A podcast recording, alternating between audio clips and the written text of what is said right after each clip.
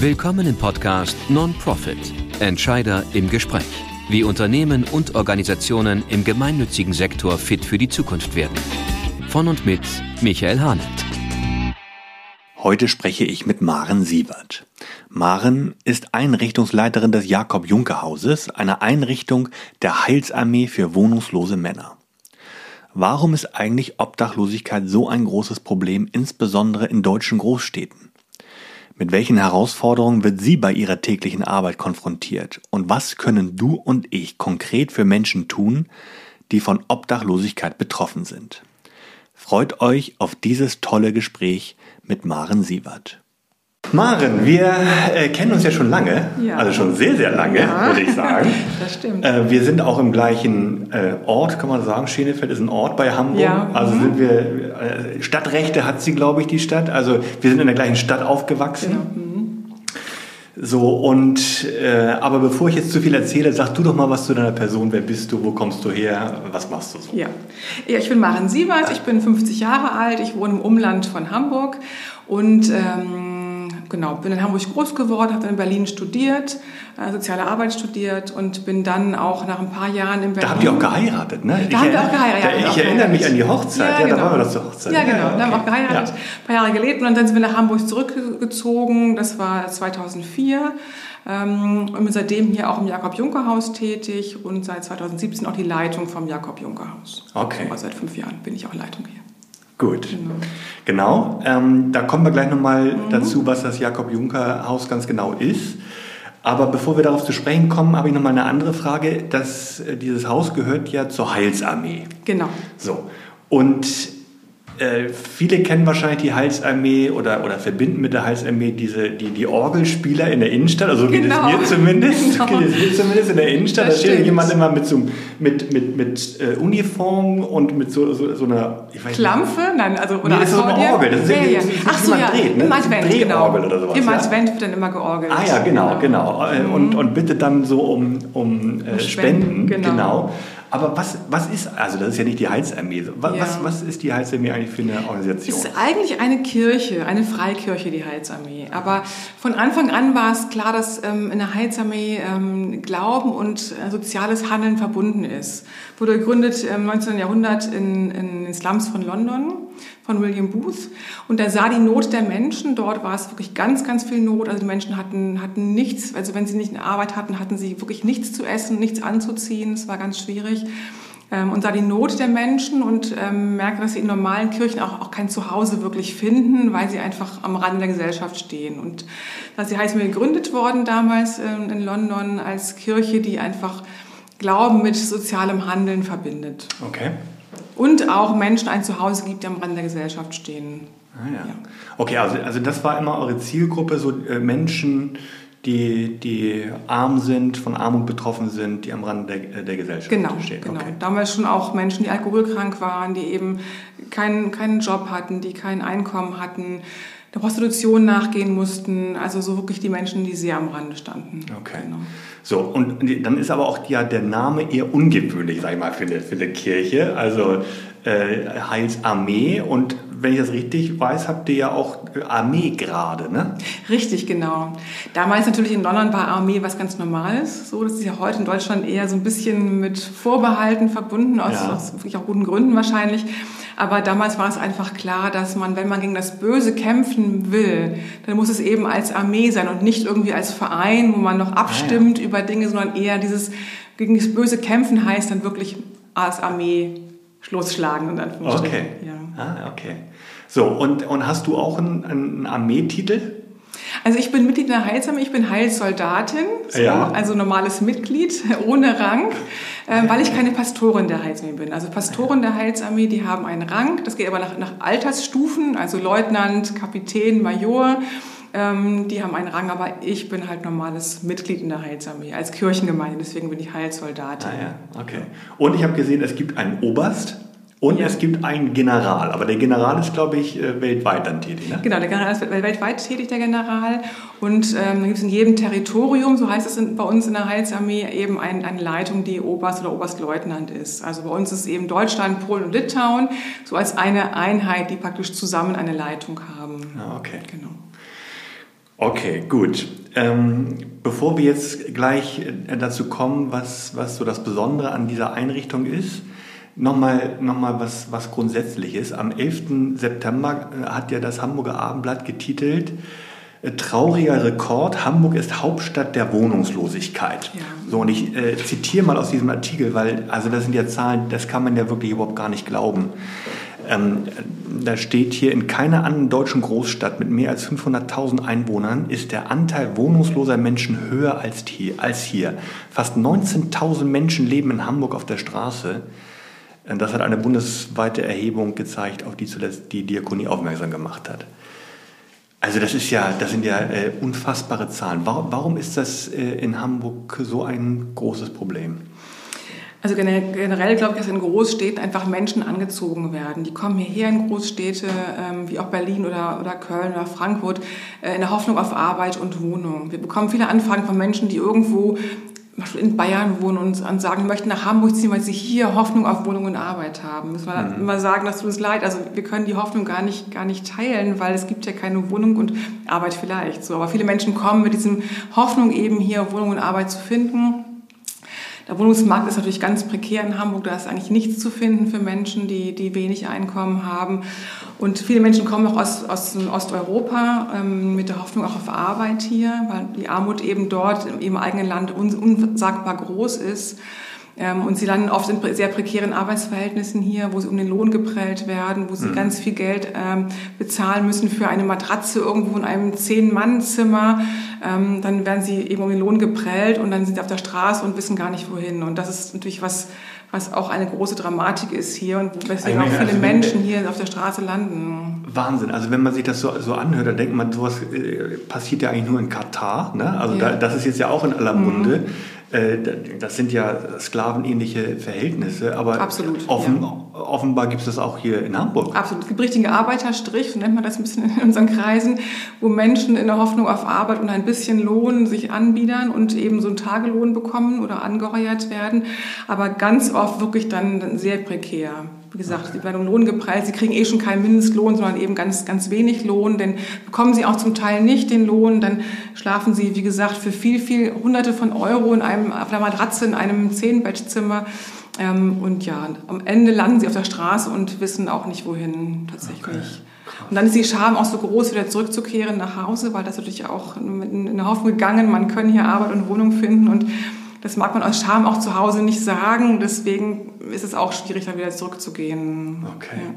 Und äh, ist das denn, ist dieses Phänomen denn äh, bekannt bei, bei, bei der Polizei und auch bei der Politik? Weil, also das ist ja, da, da muss man ja was doch, doch, ist schon bekannt. Also wieder auch wieder, wieder Situationen, wo auch die Polizei ähm, so richtige ähm, Wohnungen hochnimmt, sage ich mal so, wo tatsächlich Menschen so eingepfercht für viel, viel Geld äh, da in, in auf Matratzen leben müssen zum Beispiel. Mhm. Ja, das okay. schon. Aber Und glaub, dann wahrscheinlich auch so Zollkontrollen auf Bau. Das sind meistens ja, genau. ja wahrscheinlich äh, genau. Bauarbeiter, ja, ne? Ganz oft tatsächlich, ja. ja okay. Und das ist sicher ein Grund für die Obdachlosigkeit in Hamburg, aber eben auch, dass der Wohnungsmarkt eben eng ist, dass man eine Wohnung verliert, aus welchem Grund auch immer, Trennung von der Partnerin, vom Partner, einfach keine neue Wohnung finden kann, weil der Wohnungsmarkt eng ist, weil die Preise hoch sind. Ähm, und das natürlich auch das führt dazu, dass viele Menschen auf der Straße landen, die hätten eigentlich in einer Wohnung gut leben können, aber einfach keine Wohnung finden. Okay. Okay, also äh, dafür seid ihr jetzt ja da, um, um solchen Menschen zu helfen mit dem Jakob Juncker Haus. Genau. Vielleicht sag mal erst Jakob Juncker, ist das, muss man den kennen? Nicht wirklich. es war ein Mensch, der hat ganz viel Geld gespendet für die Heizarmee und äh, okay. deswegen ist er ist nach ihm benannt worden, das Haus. Ah ja, okay. Ja. Mhm. Gut, dann, dann sag doch mal was zu diesem Haus. Also wie, wie, wir sitzen jetzt ja hier, aber die Zuhörer und Zuhörerinnen sehen das natürlich nicht. Beschreib mal ein bisschen äh, dieses Haus. Genau, wir haben 92 Plätze insgesamt hier im Containerprojekt. Das heißt, wir haben Container aufgestellt für 16 Bewohner, auch mit Hund. Äh, die sind auf dem Hof bei uns, das heißt, die Männer und auch die Hunde können dann gleich an die frische Luft raus und okay. Äh, das mögen viele sehr gerne, die auf der Straße gelebt haben und so ein größeres Haus irgendwie scheuen mit langen Fluren und so. Und noch ein Haupthaus mit 76 Plätzen, wo eben Bewohner in Einzelzimmern wohnen ähm, und von Sozialpädagoginnen und Sozialpädagogen betreut werden, das heißt begleitet werden auf dem Weg äh, in wieder ein normales Leben. als die Kolleginnen und Kollegen, die äh, schauen mit jedem Einzelnen individuell, wo liegen die Schwierigkeiten, was möchte derjenige erreichen und helfen demjenigen dann auf dem Weg dahin, das zu erreichen, was sie möchten. Meistens Wohnung, vielleicht auch Arbeit oder auch eine andere Einrichtung, vielleicht auch Seniorenwohnanlage, je nachdem, in welche Richtung ah, okay. derjenige auch gehen möchte. Okay, also 76 Einzelzimmer, sagtest du. Ne? Genau. Ne? Mhm. 76 Einzelzimmer und äh, im 16 Einzelcontainer. Und 16 Einzelcontainer, genau. okay. Mhm. Und du sagtest, das ist ein Männerwohnheim, also das ist... Ist nur für Männer. Nur für Männer, genau. Okay. Genau. Aber es hat den Grund, dass, dass tatsächlich ähm, Frauen in Obdachlosigkeit oft aus sehr schwierigen auch Gewaltverhältnissen kommen und dass die Frauen meistens einen eigenen Schutzraum benötigen und nicht gut zwischen den Männern äh, so leben können. Hm, Von daher okay. haben wir das sehr klassisch da getrennt. Da gibt es extra, extra Frauenhäuser. Extra für Frauen ne? gibt es auch Einrichtungen, wo ja, Frauen, okay. die obdachlos geworden sind, unterkommen und auf ihre Bedürfnisse hin auch entsprechend begleitet werden. Ja. Und ähm, was sind das für Menschen? Werden die euch zugeteilt oder, oder äh, kann man sich bei euch bewerben? Also die meisten kommen von sich aus auf uns zu. Ja. Also ein paar kommen aus Haftanstalten, da wird dann auch entsprechend der Kontakt hergestellt von den Haftanstalten, aber die meisten kommen tatsächlich von sich aus. So, die sind in Not geraten, gucken irgendwie rum, googeln, was gibt es und rufen bei uns an und bewerben sich dann bei uns ganz direkt. Ah, okay. Mhm. Und dann gibt es ja wahrscheinlich eine Warteliste, oder? Ja, wir haben eine Warteliste, leider muss man sagen, weil die Plätze nicht ausreichen. Ähm, und äh, Menschen müssen einfach, die sich hier bewerben, dann immer wieder anrufen, dass sie noch Interesse haben. Wenn wir merken, es wird ein Platz frei, würden wir sie zu einem Gespräch einladen und dann gucken, dass wir sie zeitnah auch unterbringen können. Aber leider ist das momentan oder ach, seit Jahren eigentlich nicht wirklich zeitnah möglich. Okay. Hm. Das heißt also, wie lange müssen die dann so im Schnitt warten? Das kommt drauf an, ähm, manchmal so zwei bis drei Monate, manchmal schon auch. Ah, ja, okay. Die können Glück haben, dass gerade ein Platz frei geworden ist und ungeplant, aber meistens so schon so auch zwei bis drei Monate Wartezeit. Ja, okay. Mhm. Gut, habe ich tatsächlich gedacht, dass es noch länger dauert. Hätte ich es gedacht. Ja, nein, zum Glück nicht. Haben durch bei der Platzanzahl immer wieder was frei, dass Leute doch uns verlassen, in Wohnungen ziehen oder auch wieder in Haft gehen. Von daher ist mal wieder auch Möglichkeiten. ja. ja, oder auch von uns gekündigt werden müssen. Also es ist schon auch Bewegung da und von daher manchmal kann man Glück haben, tatsächlich, dass ähm, dass da auch ein Platz frei wird. Oder wir haben auch ein, ein Zimmer für Notfälle. Wir haben jetzt gerade den Fall gehabt, dass der Flughafen angerufen hat, sie haben jemanden, der auf dem Parkdeck schläft. Wir haben gesagt, kurz daran, wir schicken einen Kollegen los, mit demjenigen sprechen, der hat den gleich eingepackt, mitgenommen, ins Notzimmer gelegt und dass ah, wir ja. erstmal dann sozusagen die gröbste, gröbste Not erstmal abwenden können. So. Okay. Ja. Okay, und ähm, wie, wie viele Mitarbeitende hast du dann, die sich um diese Menschen kümmern, um diese Männer kümmern? Ja. Also 17 Personen arbeiten hier im Jakob-Juncker-Haus, okay. davon neun Sozialarbeiterinnen, Sozialarbeiter und der Rest äh, Pforten Mitarbeiter, Verwaltung, Hausmanagement. So, ah ja. Genau. 17, äh, sag mal, 17 Mitarbeiter. 17 Mitarbeiter. Und wie viele sind davon Sozialpädagogen? Also neun. Sich neun Sozialarbeiterinnen, Sozialarbeiter. Neun, okay. Genau. Aber das ist ja dann schon eine Menge, ne? Ja, auf jeden Fall. Also es ist ungefähr, dass ungefähr ein Sozialarbeiter, eine Sozialarbeiterin betreut so 12 bis 13 Personen bei uns im okay. Haus. Also schon sehr individuell ja. auch die Betreuung. Und habt ihr denn auch, äh, habt ihr denn auch äh, also wirklich Geschichten, wo, wo ihr sagt, da ist jemand aus, aus, aus einer Haftanstalt gekommen oder, oder zu euch gekommen und es ist euch gelungen, dann den wieder zu integrieren oder, oder ihm Hoffnung zu geben? Ganz oft. Also wir haben ja, wir begleiten ja Menschen auch nachher im eigenen Wohnraum weiter. Wenn Bewohner okay. von uns einen eigenen Wohnraum ziehen, begleiten wir sie noch, einen, wenn sie das gerne möchten, eine Zeit lang weiter in der eigenen Wohnung. Und wir haben ganz viele, die tatsächlich, also je nach Wohnungssituation, aber manchmal auch so 12 bis 15 Personen, die pro Jahr in eine eigene Wohnung gehen. Und die meisten schaffen es auch in der eigenen Wohnung, okay. tatsächlich gut zurechtzukommen. So, wir haben jetzt gerade über einen, einen Bewohner gesprochen, der war Bewohner hier, schwer alkoholkrank, der ist seit ein paar Jahren in einer eigenen Wohnung und immer noch trocken. Was, und hat einen Job gefunden, was uns wirklich freut. Ja, wir haben einige so Erfolgserlebnisse, wo wirklich Bewohner es schaffen, in der eigenen Wohnung zurechtzukommen, vielleicht sogar eine Arbeit zu finden. Okay. Habt ihr denn, habt ihr denn äh, so Kooperationen mit Wohnungsbaugesellschaften, dass ihr vielleicht leichter an, an Wohnungen kommt? Für, Leider für nicht. Wir versuchen immer sehr individuell für jeden Bewohner zu, zu schauen, wo möchte er hin, in welchem Bezirk, wo gibt es Möglichkeiten, versuchen dann wirklich so klein, klein im einzelnen Wohnungen zu akquirieren okay. mit den Bewohnern zusammen. Aber vermutlich die Saga hilft euch da viel. Also das ist ja die, die hamburgische Wohnungsbau Gesellschaft, also die der Stadt Hamburg gehört? Nur im Einzelfall leider. Wir haben keine direkte Kooperation, so, Okay. aber ähm, es gibt im Einzelfall mal Wohnungen von der Saga. Wir haben viel mehr Leute, die privat vermieten und dann und, und uns eben oder an die Bewohner entsprechend dann Wohnungen vermieten. Ah, okay. Also kleinere Vermieter, Genossenschaften, haben wir auch so Stiftungen, gerade für ältere Menschen, die dann Bewohner von uns auf, aufnehmen und eine Chance geben. Ja, okay. Äh, wie, wie wird das dann eigentlich refinanziert? Also äh, müssen, müssen dann die Bewohner eine Miete zahlen? Äh, Übernimmt der Staat die Miete? Wie, wie läuft Die Bewohner müssen eine Miete zahlen hier oder ein Nutzungsentgelt zahlen für das Zimmer. Das übernimmt, wenn sie kein eigenes Einkommen haben, das Jobcenter oder das Grundsicherungsamt. Und wir bekommen natürlich für die anderen Kosten auch Maßnahmekosten von der Stadt Hamburg. Okay. Also von daher ist die Finanzierung insofern auch gesichert für Ja, uns. genau. Also ich meine, bei, bei 17 Mitarbeitenden, äh, dann habt ihr hier ein großes Haus, da fallen ja äh, schon diverse Kosten an, Ja. die in irgendeiner Weise refinanziert Genau, werden. ne? das ist kein Problem. Es wird refinanziert von der Sozialbehörde. okay. Kosten, die Ja, das ist ja, das ist ja toll. Das ihr, habt ihr keine Geldsorgen. Naja, in dem Sinne, nein, momentan haben wir wirklich keine Geldsorgen. Ja. Also es, wir versuchen nicht auch gut zu wirtschaften, das ist klar. Also, Ja. ähm, dass wir das alles gut im Lot halten, aber doch, es geht. Okay. Ja. Wenn wir Spenden bekommen, dann freuen wir uns auch über Spenden, wenn wir dann so Sachen finanzieren können, wie Weihnachtsgeschenke, Weihnachtsgeschenke zu kaufen zum Beispiel, Weihnachtsfeiern auszurichten, sowas dann auch mal. Ah ja, So, okay. Genau. Wie reagiert denn das Umfeld äh, auf eure Arbeit? Also ihr seid ja, das kann man so sagen, das ist ja, gut, nebenan ist ein großer Rewe-Markt, aber äh, das ist ja hier ein Wohngebiet, ein normales. Ja. Also äh, wie reagiert das Umfeld? Seit Jahren sehr gut. Also wir haben ja guten Stand hier auch in Großborstel. Wir sind auch anerkannte Einrichtung und man kennt uns mittlerweile gut in Großborstel. Wir sind auch schon über 40 Jahre hier. Ja. Und von daher haben wir ein, ein sehr gutes Verhältnis zu den Nachbarn. Wir haben ein gutes Verhältnis zu den Vereinen, Kommunalvereinen und ähnlichem hier, ähm, auch zu den Händlern, die hier sind. Also das klappt sehr gut. Ja, toll. Ja.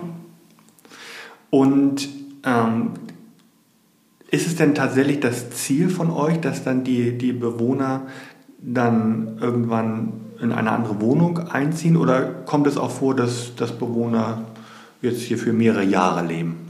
Also Ziel ist immer vorübergehende Unterkunft und, und äh, Betreuung zu bieten. Also nie auf Dauer, so. wobei vorübergehend auch sein kann, mal, mal fünf oder sechs oder acht Jahre, was aber nicht das Ziel ist, so, sondern es ist eher so, dass wir schon versuchen, Leuten zu helfen, ähm, ihren Weg zu finden, ihre sozialen Schwierigkeiten zu überwinden und äh, nachher in Wohnraum oder in anderen Einrichtungen leben zu können. Aber es gibt eben A, nicht genug Wohnraum und B, auch mal für manche Personen, die wir hier betreuen, auch nicht wirklich passende Einrichtungen. Also gerade wenn Menschen suchterkrankt sind oder eine psychische Erkrankung dazu haben, was oft vorkommt, dann ist es schwierig, sie wirklich unterzubringen und woanders hin zu vermitteln. Ähm, aber generell ist unser Ziel immer vorübergehend und nie auf Dauer in Okay. Betreuung zu halten. Okay. Und, und was für eine Arbeit, kannst du mal ein Beispiel nennen, was, was für eine Arbeit dann die, die Sozialpädagogen dann machen? Also wie sieht dann so eine Begleitung von so einem Mann aus? Die schauen wirklich mit jedem Einzelnen tatsächlich auch einen richtigen Hilfeplan. Wo sind Schwierigkeiten? Was möchte der Bewohner erreichen? Was für Ziele hat er in seinem Leben? Und dann gucken sie, was, was braucht er an Hilfe auch dabei? Sei es eine Begleitung zum, zum Jobcenter, sei es ähm, äh, mal einen Brief für ihn schreiben, sei es Begleitung zum Wohnungsabend oder zum Vermieter, zum Vorstellen. Und so, wir gucken sie ganz individuell, was braucht derjenige und arbeiten sich tatsächlich wirklich immer an den Zielen mit, ihm, mit demjenigen ab, sozusagen, was derjenige erreichen möchte. toll. Geht von, von Beratung, das geht von Begleitung zum, zum Amt oder zu, zu Vermietern, ähm, auch mal Dinge zu übernehmen, wie mal einen Brief für denjenigen zu schreiben. Ähm, also alles, was eigentlich notwendig ist. Okay.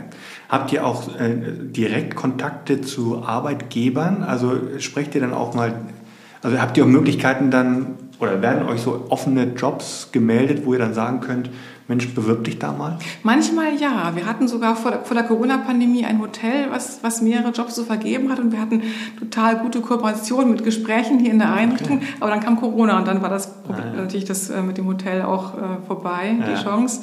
Es ist seltener eigentlich, muss man sagen. Aber Ja, im okay. Einzelfall schon auch mal, dass Leute Jobs anbieten und wir dann wirklich gucken können, wer passt vielleicht und dann auch eine Vermittlung herstellen können. Okay. Im Vorgespräch hast du erzählt, dass, dass ihr noch einen weiteren Arbeitszweig habt. Genau. Erzähl doch mal davon. Wir haben auch den Borstler Tisch. Das ist so eine Lebensmittelausgabe, also eine Tafelausgabe für bedürftige Menschen aus der ganzen Umgebung von Großborstel, also Großborstel, Alsterdorf, Lockstedt, Niendorf, ein bisschen Fuhlsbüttel, seit fast zehn Jahren. Das heißt, wir geben Lebensmittel an ungefähr 200, 200 Personen oder 200 Haushalte jede Woche hier aus. Boah, so, ist, und Tendenz zunehmend. Ja. ja. Das wird man ja immer mehr, also das ist ja richtig Tafelarbeit, die, die genau, ihr dann hier macht. Genau, ne? Und äh, man hört ja auch immer mehr, dass, dass, äh, dass die Tafeln auch unter Druck kommen, weil sie, weil sie ja selber auch keine Lebensmittel mehr genau. bekommen. Ne? Mhm. Wie ist das bei euch? Ist ja ähnlich. Wir bekommen von der Hamburger Tafel Lebensmittel geliefert oder holen die bei der Hamburger Tafel ab. Wir ah, haben eine sehr enge Kooperation mit der Hamburger Tafel. Natürlich trifft es uns dann genauso auch so. Ja, wir merken, wir bekommen zum Glück sehr viel Obst und Gemüse, aber sehr wenig haltbare Lebensmittel. Das heißt, ah. wir, die Menschen, die zu uns kommen, einmal die Woche bekommen eine, eine Tüte mit äh, an fertig gepackten Lebensmitteln und das reicht natürlich nicht für eine Woche zum, zum, zum Leben, das muss man sagen. Also es ist, war früher so, dass man schon sagen konnte, ein paar Tage kann man gut mit, mit überbrücken. Jetzt ist es schon so, dass man sagen muss, es ist, es ist nicht, also für, für ein paar Tage oder für eine Woche erst recht nicht ausreichend, die Lebensmittel. Ah. So, und mehr Menschen kommen. Wir haben gemerkt, seit die Energiepreise und auch die Lebensmittelpreise gestiegen sind, desto mehr Menschen kamen auch zu uns, gerade auch Rentner, die wenig Rente haben, ähm, weil sie einfach angewiesen waren auch auf Hilfe. Okay. Das ist eigentlich sehr traurig zu sehen. Ja. Das glaube ich. Mhm. So, und ich meine, ihr, ihr könnt ja auch wahrscheinlich nicht jeden aufnehmen, ne? oder? Also wenn dann neue kommen, dann müsst ihr ja wahrscheinlich sagen, na, wir, haben ein, wir haben nur ein begrenztes Angebot. Das ist erstmal vorgesehen für die, die sozusagen unsere Stammkunden sind. Genau, ne? das ist wirklich schwierig, weil wir ähm, ein bisschen gucken müssen, dass wir nur die Menschen, äh, denen wirklich helfen, die in der Umgebung wohnen. Und viele kommen aus Verzweiflung einfach heraus aus anderen Ecken von Hamburg. Und wir müssen leider sagen, sie können heute einmal was mitnehmen an Lebensmitteln, aber ab nächste Woche nicht mehr, weil wir einfach nicht mehr alle aufnehmen können. Wir müssen da einfach einen Stopp machen, weil wir uns auch denen nicht mehr gerecht werden können, die hier in der Umgebung wohnen ja. und äh, unsere primären Kunden sind. Ja. Und äh, habt ihr, das kommt mir natürlich gerade in den Sinn, du sagtest, äh, ihr bekommt das von der Hamburger Tafel. Genau. Jetzt ist ja nebenan, habe ich ja gerade gesagt, ein Rewe-Markt. Ja. Bekommt ihr von denen auch mal direkt ja, was? Auch, ja, ja. Okay.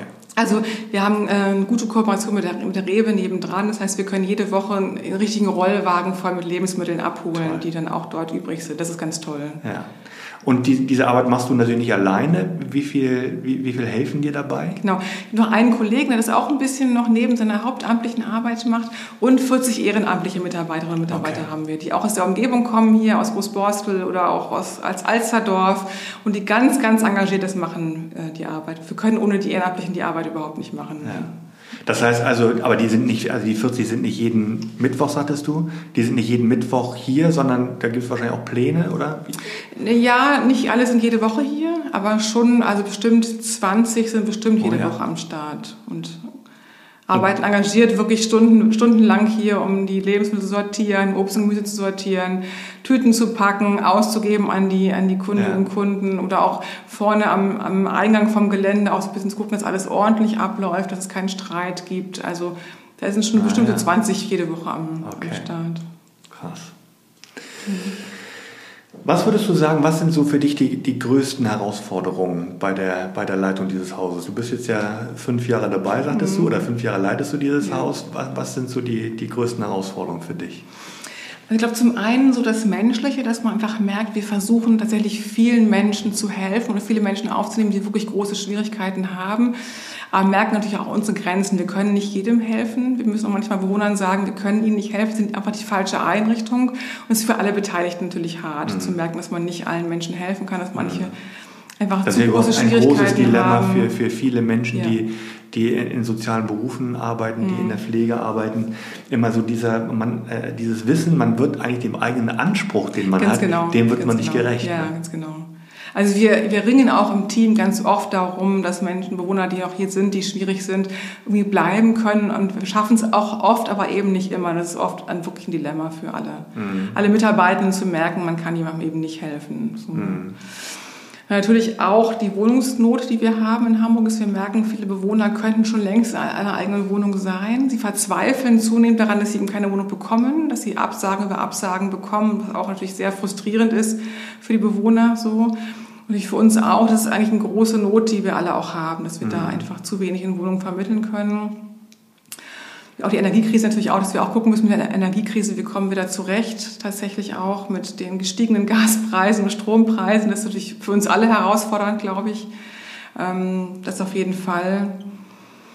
Ja, und wir haben natürlich immer wieder auch Stellen frei. Natürlich gibt es einen Fachkräftemangel. Wir haben gerade ein super, super tolles Team, wo ich echt total glücklich bin. Aber ja. natürlich, wenn mal Stellen frei wird, ist es natürlich auch schwierig, wirklich passendes Personal zu bekommen und Fachkräfte zu bekommen. Aber ja, sind wir gerade, gerade haben wir sozusagen keine Herausforderung, aber immer mal wieder. Ja, okay. Auch so. Ja, klar. Das trifft, das trifft alle, ne? Ja. Dieses Fachkräfteproblem.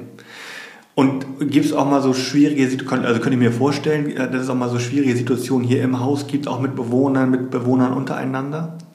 Gibt es schon ab und zu mal. Also gerade wenn Leute ähm, suchtkrank sind, wenn sie persönliche Krisen haben, dass sie dann miteinander in Konflikt geraten auf dem Flur, auf dem Stockwerk, das kommt schon mal vor. Wir haben ja immer jemanden da an der Pforte, der auch der sozusagen rund um die Uhr da ist, einen, okay. Einen Pförtner, einen Wachdienst, die es ein bisschen auffangen können auch, wenn es Konflikte gibt. Ähm, aber natürlich kommt das auch mal vor. Aber nicht so häufig, wie man denkt, weil die Bewohner auch wissen, dass wir natürlich bei Konflikten auch dem immer nachgehen und das auch Konsequenzen hat. Wir sind auch sehr, sehr konsequent in manchen Dingen. Also wir dulden keine Gewaltanwendung, keine Gewaltandrohung, auch keine Dealerei mit Drogen. Da einfach auch die Kündigung im Notfall, ah, ja. wenn das dann vorkommt. Okay. So, das wissen die Bewohner. Ja, und wenn Sie dann mitbekommen, dass jemand äh, jemandem gekündigt dann wird. Dann ist man ein paar Wochen relativ ruhig im Haus, weil Sie Sorge haben, dass es ja. Sie auch treffen könnte. Ja, ja, okay. Und dann muss dann auch mal die Polizei kommen, wenn, wenn, wenn jemand dann auch wenn jemand manchmal, gekündigt ja. wird auch und der sagt, nö, ich will hier nicht. Ja. Ich will nicht weg. Oh, ja. So. Aber wir haben auch da einen, einen ganz, ganz tollen bürgernahen Beamten, den wir immer anrufen können, der vorbeikommt, der versucht auch auf so ganz niedrigem Level die Probleme zu schlichten und jemanden zu bewegen, dann doch seine Sachen zu packen und zu gehen. Das klappt meistens auch ganz gut, muss okay. man sagen. Ja. ja, gut. Gut, und der weiß, der weiß dann ja auch, also äh, ihm bleibt dann wieder nur die Obdachlosigkeit vermutlich, ne? wenn, genau, er, natürlich. wenn er dann hier... Ja aber das war natürlich schwierig, gerade das ist die schwierige Situation, weil natürlich wir auch wissen, jemand zu kündigen heißt, ja. er geht in die ins Bodenlose, er hat dann nichts mehr, hat ja. kein Obdach mehr. Und das ist natürlich sehr existenzbedrohend, das wissen wir auch und deswegen sind wir auch nicht da, sehr vorsichtig jemandem zu kündigen so und äh, versuchen auch jedem irgendwie noch eine Anschlussmöglichkeit anzubieten oder zumindest zu vermitteln, dass jemand weiß, er kann nochmal dort sich hinwenden, dass er nicht auf der Straße landet und deswegen versuchen wir da ein bisschen auch noch Hilfe zu leisten und Hilfe zu geben, dass jemand eine Anschlussperspektive findet für okay. sich. Gut, und du sagtest im Vorgespräch, aber am, am Wochenende, da äh, äh, ist dann quasi nur der Wachdienst da. da. da. seid ihr nicht mehr da, sondern da sind die, die Bewohner, müssen sich dann ordentlich, ordentlich benehmen hier. Ja, wir haben eine Rufbereitschaft von Sozialpädagoginnen und Sozialpädagogen hier. Das heißt also, im Notfall würden dann die angerufen werden und auch vorbeikommen, okay. um Streit zu schlichten oder auch mal ähm, zu gucken, dass irgendwie das hier ruhig bleibt im Haus. Oder auch bei Menschen, die Krisen haben, dass man dann mal vorbeigucken kann und sagen kann, ähm, ich rede mal mit der Person, dass sie ein bisschen runterkommt, dass sie eine, eine, eine, Lösung findet, für sich ins Krankenhaus geht zum Beispiel. Das kommt auch schon mal vor. Okay, gut. Wir haben es ja, oder ich, ich habe es ja vorhin schon mal gesagt, Hamburg, Hauptstadt der Wohnungslosigkeit. Was können nun du und ich, also du ja, bei, bei dir weiß ich das ja, aber, aber was, was könnte ich, was könnten andere äh, Zuhörende ähm, tun für Menschen, die von, von Obdachlosigkeit betroffen sind? Aber zuerst einmal Menschen auf Augenhöhe begegnen. So viele mhm. Menschen erleben, dass sie abgewertet werden, dass sie verachtet werden, dafür dass sie obdachlos sind, ähm, dass sie sozusagen manchmal auch vielleicht riechen, weil sie gar nicht die Chance haben zu duschen, die Kleidung zu wechseln oder zu waschen einfach Menschen auf Augenhöhe zu begegnen, einfach zu fragen, wie kann ich ihnen helfen? So, also mhm. gar nicht anzunehmen, der braucht jetzt irgendwie ein Brötchen, einfach mal zu fragen, kann ich mit irgendwas helfen? So, das ist auch ja. so ein bisschen auf Augenhöhe, Leute ernst zu nehmen. So. Also auch mal direkt ansprechen. Durch, also man sich traut, auch direkt, direkt ansprechen, ja. ja okay. Und mhm. fragen, was braucht die Person? Ja. Genau. Okay. Und, und dann natürlich sich, sich äh, zum Beispiel bei der Tafel zu engagieren? Genau, bei der Tafel engagieren oder gerne auch gut erhaltene Kleidung zu spenden. Gut erhaltene Kleidung, ja. zu sagen. Wir kriegen manchmal auch Spenden, die nicht so gut sind. Also wirklich Sachen, die man noch seinem Nachbarn und seinem, seinem Freund vermachen würde. Ja. Ähm, das ist auch ganz wichtig, weil wir natürlich auch merken, dass sowohl wir als auch alle Stellen, die mit Menschen auf der Straße arbeiten, dass gerade Winterkleidung, Wintermäntel, Winterschuhe einfach auch Mangelware sind. Also da okay. auch gerne die gut erhaltene Kleidung spenden bei Hanseatic ah, Help, ja. die das auch weitergeben an die Organisationen oder zu uns bringen, kann man auch okay. tatsächlich auch Kleidung spenden. So. Ah ja, gut. Genau. Lebensmittel spenden? Nee, ne? Doch, kann man auch gerne machen, ja. ja. Wir nehmen auch gerne, gerne ähm, noch, noch, noch ähm, haltbare Lebensmittel, gerade ja. auch die haltbaren, die noch mit Mindesthaltbarkeitsdatum noch versehen sind, nehmen wir auch gerne entgegen ah, für okay. unseren Tisch. Okay, sehr gut. Und so Schlafsäcke und sowas? Also brauchen wir bei uns jetzt nicht, weil die Bewohner ja. haben ja ein Zimmer, aber gerne auch bei Hanseatic Help oder bei der Heilsam in der Talstraße auch gerne Schlafsäcke spenden, weil die natürlich auch immer gebraucht werden. Ja. So, und was hältst du von diesen Aktionen, die dann vor, vor Weihnachten dann immer, immer dann laufen, dass dann Leute dann, äh, dann Obdachlosen dann irgendwie sorry, Kleidung geben oder Schlafsäcke oder sowas? Wahrscheinlich nicht so viel, ne, oder? Also ich finde immer, dass es gut organisiert sein muss, ja. tatsächlich. Also es macht nicht viel Sinn, einem Obdachlosen irgendwas in die Hand zu drücken, was er vielleicht auch gar nicht braucht. So, von daher denke ich, also Spenden ist immer gut, aber dann immer gerne auch an Organisationen oder an Vereine, die den Menschen dann helfen, die wissen auch, wer Not hat und entsprechend das auch weitergeben können okay. an die Menschen. Okay, gut. Dann kommen wir schon zum Schluss, Maren. Okay. Eine Frage zum Schluss. Warum, was ist das, das Besondere für dich, äh, dass du dich hier im, im Jakob-Juncker-Haus in einer gemeinnützigen Organisation äh, engagierst? Es geht um Menschen, das ist für mich das Wichtigste. Es geht um Menschen und nicht um Profit. Also natürlich müssen wir auch wirtschaftlich arbeiten, keine Frage, müssen wir den Laden dicht machen irgendwann. Mhm. Aber erstmal geht es primär um Menschen und Menschen ihrer Not zu helfen, sie wahrzunehmen, ihnen zu helfen. Das ist erstmal das Wichtigste überhaupt dabei, hier, hier zu arbeiten. Mhm. Wie die Heilsam ist ja auch eine Kirche, von daher ist es natürlich für mich so, dass mein Glaube eben auch mit reinspielen darf. Mhm. Ich muss ihn nicht verstecken oder verheimlichen. Ich ja. kann so neben dem ganzen Sozialen, das wir anbieten, auch sagen, es gibt noch eine Hoffnung auch für ihre Seele. So, also wenn ja. ich merke, dass Menschen viele Fragen, auch für Lebensfragen und Sinnfragen haben, haben wir auch da was anzubieten tatsächlich.